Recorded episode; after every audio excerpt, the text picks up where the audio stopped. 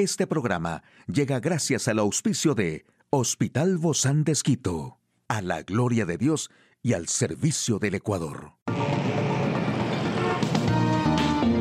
Ciudad Médica, un espacio para tu salud.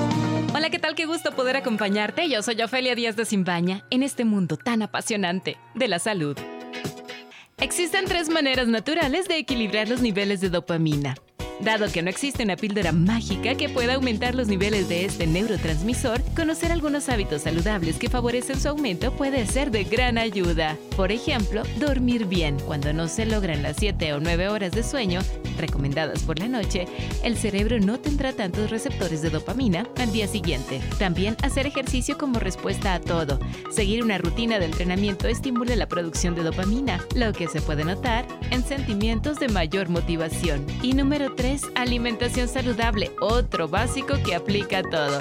Además de saludable, la alimentación debe ser equilibrada, ya que se sabe que la deficiencia, por ejemplo, en nutrientes como vitamina D y ácidos grasos omega 3, puede causar niveles bajos de dopamina. Esto se debe a que ambos están involucrados en la producción de dopamina en el cerebro. Además de agregar alimentos ricos en probióticos a la dieta para apoyar un bioma intestinal saludable, también ayuda a equilibrar la producción de dopamina.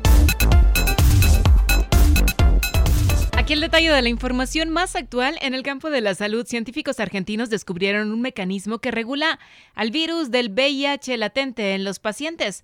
Cómo aumentar los niveles de la hormona del placer de manera natural. Gripe y virus sincicial respiratorio convocan a voluntarios en Argentina para dos nuevos ensayos de vacunas.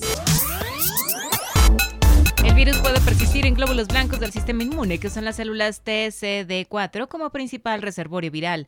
En laboratorios de diferentes países hoy se están explorando caminos para desarrollar intervenciones contra esos reservorios virales. El trabajo de Rubino de la coordinación del Instituto de Investigaciones Biomédicas y Retrovirus de la Facultad de Medicina de la Universidad de Buenos Aires y Gabriel Rabinovich del Instituto de Biología y Medicina Experimental de COINSET y la Facultad de Ciencias Exactas Naturales de la UBA aportan nuevos conocimientos para entender mejor la persistencia y la dinámica del reservorio viral. A través de varios análisis detectaron que altas concentraciones de la proteína están asociadas a la inflamación y actividad transcripcional de los reservorios del virus en las personas. La dopamina provoca desequilibrios inmediatos en la salud y estado de ánimo, ya sea que supere o esté por debajo de los niveles recomendados en el organismo. ¿Cuáles son los hábitos que ayudan a equilibrarla?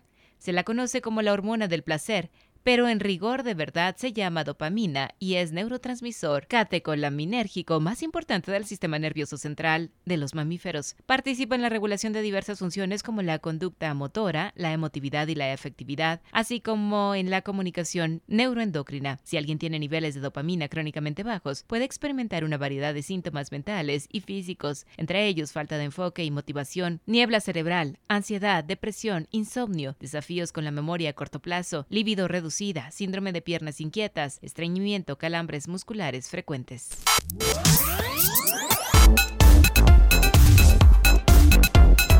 Y los dos estudios internacionales del laboratorio Moderna del que participa Swiss Medical Group se basan en la plataforma ARNM. En el caso de BSR, apunta a crear la primera vacuna contra un virus que hoy no tiene tratamiento. Es un dato sabido, pero tal vez no tan conocido, donde miles de argentinos ayudaron, en la peor etapa de la pandemia del COVID-19, a desarrollar algunas de las vacunas que más éxito tuvieron en el control de las hospitalizaciones y muertes por coronavirus. La Argentina está posicionada desde hace algunos años a la vanguardia de los países que participan en ensayos científicos para el desarrollo de nuevos fármacos. Luego del experiencia en los desarrollos contra la COVID-19 y cuando la pandemia tiende a ocupar un rol menos preponderante, vuelven a tomar protagonismo otros virus que habitualmente atacan a la población en épocas invernales. En la actualidad no existen tratamientos ni vacunas aprobados para BSR. Las actuales vacunas contra la gripe estacional, por lo general, solo tienen una eficacia moderada de hasta el 60% y no suelen funcionar bien durante los años en los que las cepas de gripe en circulación no coinciden con las que se seleccionaron para su desarrollo.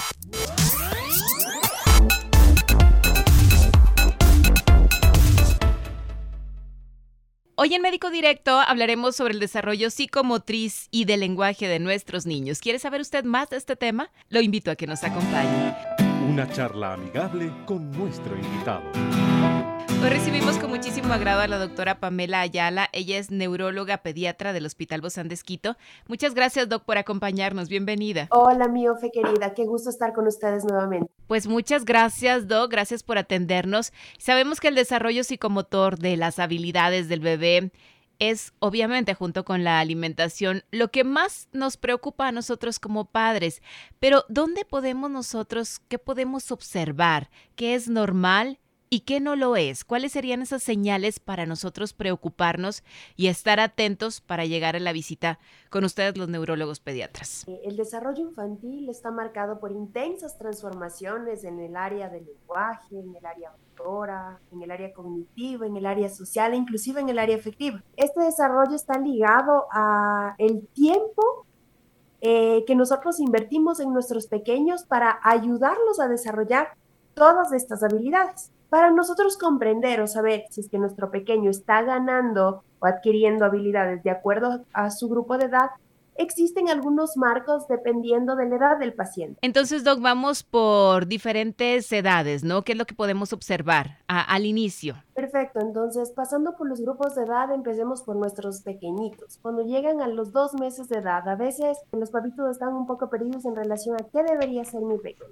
Hablando específicamente en el área motora, a los dos meses de edad el pequeño debe mantener la cabeza alzada cuando está boca abajo y mueve bracitos y piernas eh, simétricamente. Abre las manos por periodos pequeños de tiempo. Cuando hablamos del área del habla, hace sonidos como agú, hace sonidos vocálicos y reacciona a sonidos fuertes a su alrededor. Y en el área social lo puede mirar a la cara, se calma cuando le hablan o cuando le alzan y parece estar feliz cuando se acerca. Ok, entonces ya, ya puede ver desde esta edad, ¿no, verdad, Doc? Todavía. Él empieza a fijar la vista. Eh, no tiene una visión al 100%, pero ya fija la vista en un juguete por algunos segundos o en la cara principalmente de la mamita y del papá puede observarlo mientras usted se mueve. Es decir, aquí ya involucramos entonces la parte motora, la parte cognitiva y la parte del lenguaje, ¿verdad? Porque ya está dando sus primeras palabras. Así es. Desde los primeros meses de vida nosotros evaluamos todas las áreas para saber que nuestro pequeño está evolucionando adecuadamente. ¿Qué sucede entonces, Doc, en estos? Porque es desde, desde el inicio que los padres podemos darnos cuenta. Si no hace algo de, de esto, porque todo va en conjunto, ¿verdad, Doc? No, no es una cosa separada de la otra. Exactamente. Existen varias señales de alarma. Y de nuevo, las señales de alarma van a depender del grupo de edad. Pero, por ejemplo, tiene que ser por grupo de edad. Lo que pasa es que las señales de alarma depende de la edad del pequeño. Por eso, eh, a los dos meses, por ejemplo, ¿cuál sería la señal de alarma? Dentro de las señales de alarma que nos van a emitir alertas para buscar ayuda con expertos, eh, a los dos meses de edad es un pequeño que no se calma con la voz de la madre, que llora todo el tiempo, que se encuentra irritable, que no emite sonidos, que no sonríe cuando le hablamos. Esas son las principales señales de alarma en este grupo de edad. Y ahí entonces, Doc, nuestra estas, estas señales que, de las que usted nos está hablando, ya debemos acudir porque regularmente vamos con el pediatra, ¿no? Es hasta ahí lo que sabemos los padres. No pensamos en un neurólogo, se nos hace pensar en, en mucho. ¿Ya deberíamos acudir? O primero llegamos con nuestro pediatra y le decimos, mira, sabes que veo esto o no veo esto? Siempre es importante primero pasar por el pediatra. El pediatra eh, va a ser quien hace las evaluaciones iniciales, es decir, eh, si está todo correcto, si es que el, el, bebé no está atravesando por cólicos, si es que se está alimentando adecuadamente o si es que no hay alguna alteración de este tipo que puede estar interfiriendo en el desarrollo del paciente. Mm. Sin embargo, si a pesar de los, del, transcurso de las semanas del paciente no ha tenido estos avances o estas ganancias en su desarrollo neuropsicomotor, es importante que busque eh, la evaluación de un neurólogo infantil. ¿Qué evalúan ustedes, Do, como ya especialistas en el tema? Nosotros hacemos una evaluación más detallada de los marcos del desarrollo, es decir, evaluamos área por área qué es lo que nuestro pequeño debería hacer eh, dependiendo del grupo de edad nuevamente. Eh, hacemos evaluaciones específicas en relación al lenguaje, evaluaciones específicas en relación a la parte motora, evaluamos eh, funciones musculares, fuerza, reflejos, evaluamos simetría, cosas o detalles que solo saben, eh, sabemos hacer nosotros los neurólogos. Ahora, Doc, en, en, esta área muy específica, a lo mejor como padres nos adelantamos y ya queremos ya verlo caminar cuando tiene dos, dos meses casi, ¿no? Por completo pero em, ¿es muy temprano llegar a un neurólogo cuando apenas tiene dos meses? ¿O tendríamos que esperar a que avance un poco más en su desarrollo el pequeño o la pequeña? Es importante nosotros siempre mantener una vigilancia. No sé si es, es correcto decir que es muy temprano ir a los dos meses. Por ejemplo, si nosotros tenemos un pequeño que fue prematuro por cualquier causa, estos pequeños, independientemente que su desarrollo esté adecuado o no, necesitan evaluación y seguimiento con un neurólogo infantil a, a partir del primer mes de vida, porque pueden pasar desapercibidos pequeños cambios o pequeños alteraciones, ya que se trata de bebés prematuros. ¿Como cuáles? Cuando hablamos de niños término que no han tenido ningún tipo de complicación, es decir, que han llorado al nacer, que el peso ha sido adecuado, que el tamaño de la cabeza ha sido adecuado, podemos mantener controles con pediatría e inmediatamente, si encontramos una alteración en el desarrollo, deben ser referidos al neurólogo infantil. Mientras más temprano se realizan los diagnósticos, más rápido se realizan las intervenciones y mucho mejores son los resultados. ¿Y cuáles son esos pequeños cambios? ¿Esos los, puedo, los podemos observar nosotros como padres o solo ustedes como especialistas en, neurología pediátrica? Claro que sí. A veces es más fácil para, yo digo, los papitos que son de segunda viaje. Eh, esos papitos que ya son experimentados que ya tuvieron un primer bebé y que ya saben cómo funcionan las cosas. Pero para los papitos que están recién empezando, resulta difícil saber cuándo tengo que estar atenta a, ver que, mi pequeño preste atención a los sonidos, eh, saber que a los tres meses él debe emitir ya sonidos vocálicos, balbuceo, a los cuatro meses responde a, a estímulos verbales, a los seis meses ya tiene sonidos de tipo consonántico, a los nueve comprende algunas palabras dentro de contextos específicos, muestra intención comunicativa con gestos, es decir, mamá hace cara feliz, él responde con cara feliz, papá hace cara brava, él responde con cara eh, yo siempre les recomiendo revisar los marcos del desarrollo neuropsicomotor. Ahora, gracias a la, al Internet, tenemos herramientas que nos permiten acceder eh, a fuentes de información primero fidedignas y que están basadas en evidencia. Eso es muy importante, no buscar en cualquier lugar. Así es. Ustedes pueden encontrar en la página web de la CDC eh, de los Estados Unidos, inclusive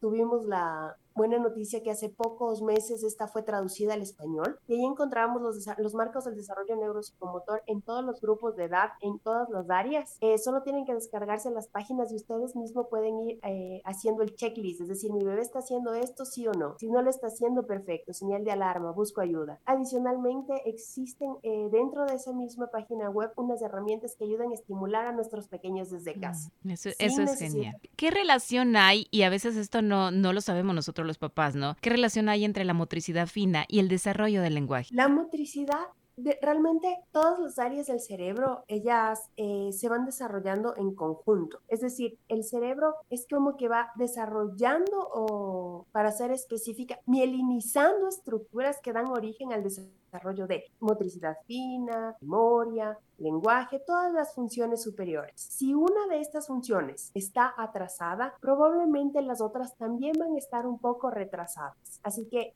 tiene que ser un desarrollo típico un proceso de crecimiento o un proceso de maduración, de adquisición de competencias en conjunto. La estimulación es súper importante. Uno piensa, ay, pero la estimulación es cara y no tengo cómo. Este es mi segundo bebé, mi tercer bebé y, las condiciones no son las más adecuadas. Sin embargo, en la página web del Hospital Busan Distrito, en nuestras redes sociales, Instagram y Facebook, nosotros tenemos los marcos del desarrollo neuropsicomotor por cada grupo de edad y cómo ustedes pueden estimular a sus pequeños desde casa, sin necesidad de comprar grandes cosas, con cosas que están a la mano y van a hacer una diferencia en el desarrollo de sus pequeños. Muchísimas gracias, doctora Pamela Ayala, neuróloga pediatra del Hospital Bozán de Esquito, especializada en Brasil. A usted, amigo y amiga, a seguirnos cuidando, por favor. Hasta la próxima. Puedes escuchar de nuevo este programa en radio hcjb.org. Este programa llegó a usted gracias al gentil auspicio de Hospital Bozán de Esquito, a la gloria de Dios y al servicio del Ecuador.